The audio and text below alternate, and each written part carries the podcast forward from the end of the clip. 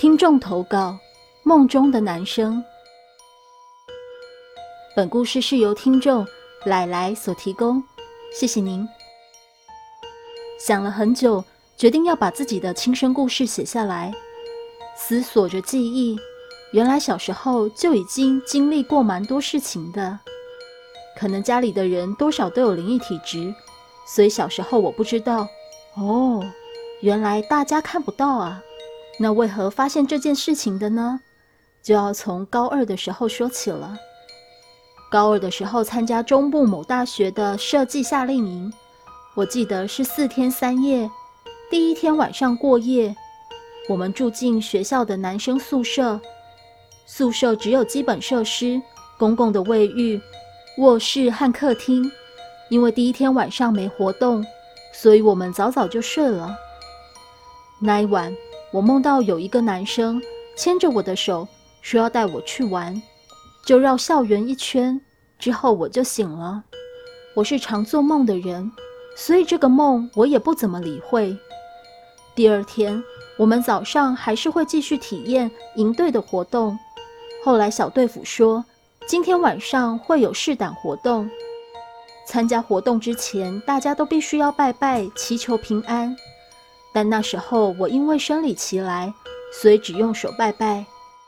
大家当时心情既期待又害怕，期待活动的开始，却又怕过程中会被吓到。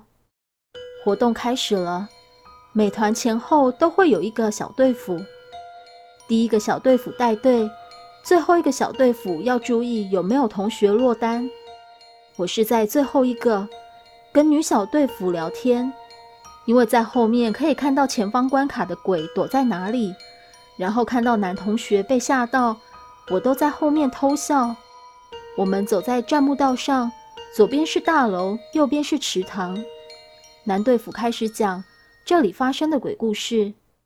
男队服指了指左边大楼，跟我们说：“以前有一位学长，因为压力大想不开，就在这里跳楼了。”我心里想，这鬼故事肯定又是骗人的。走了一小段路后，发现前面有一个关主在等着我们过去。但走着走着，我听到后面传来脚步声，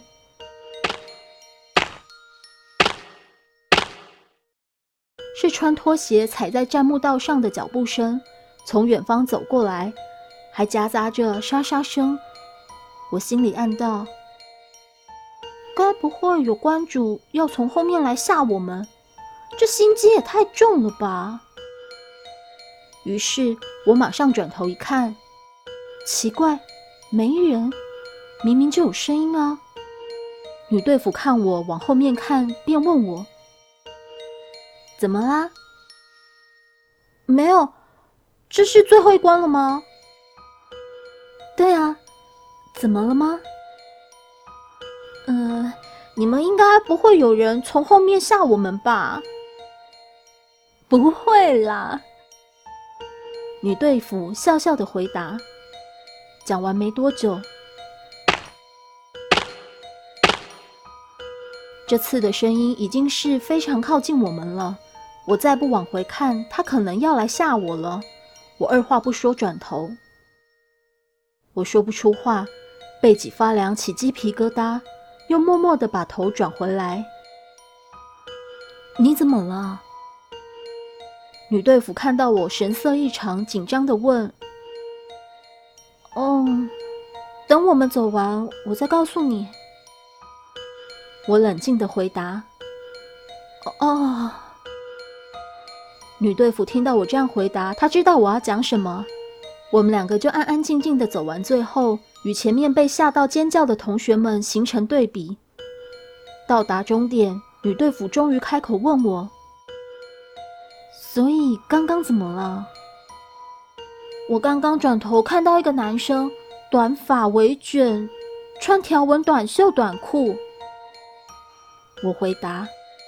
女队服惊讶的看着我，离我们很近，但是很模糊，像杂讯那样。没有看到脸，没有颜色，身高大概一百七十几。我详细的形容那个男生的穿着与身高。你有灵异体质？女队服紧张的问。嗯，我也不太确定有没有。我真的没有意识到自己有这种体质。但是刚刚有脚步声啊，你没有听到吗？我询问女队服。没有啊。女队服回答完，就赶紧找男队服过来。男队服也询问我刚刚看到了什么。刚刚那故事是假的哎。男队服急忙解释：“嗯，我知道啊。”我回答：“我也知道故事是假的，但我就真的看到了。”嗯，这样。你回家还是去拜拜好了。队服们表示。后来回家后，我跟我妈讲了这件事情的发生经过，我妈就带我去收金。我都还没有开口，收金的师傅就说：“看这么仔细干嘛？”我就以为后面有人啊，所以就转头。我回答：“以后可以不用这么好奇。”师傅回答：“师傅也没有多说什么，这件事就这样处理完毕。后续，我不是说我有梦到一个男生牵着我的手跑出去玩吗？嗯，对，没错，跟梦中的男生穿着一样，到现在我记忆犹新。那男生真的很像以前旧电视的杂讯，是灰黑色的，还有透明度。到现在讲这个故事。”我还是会起鸡皮疙瘩。其实还有很多故事，之后有机会再写给大家。故事说完了。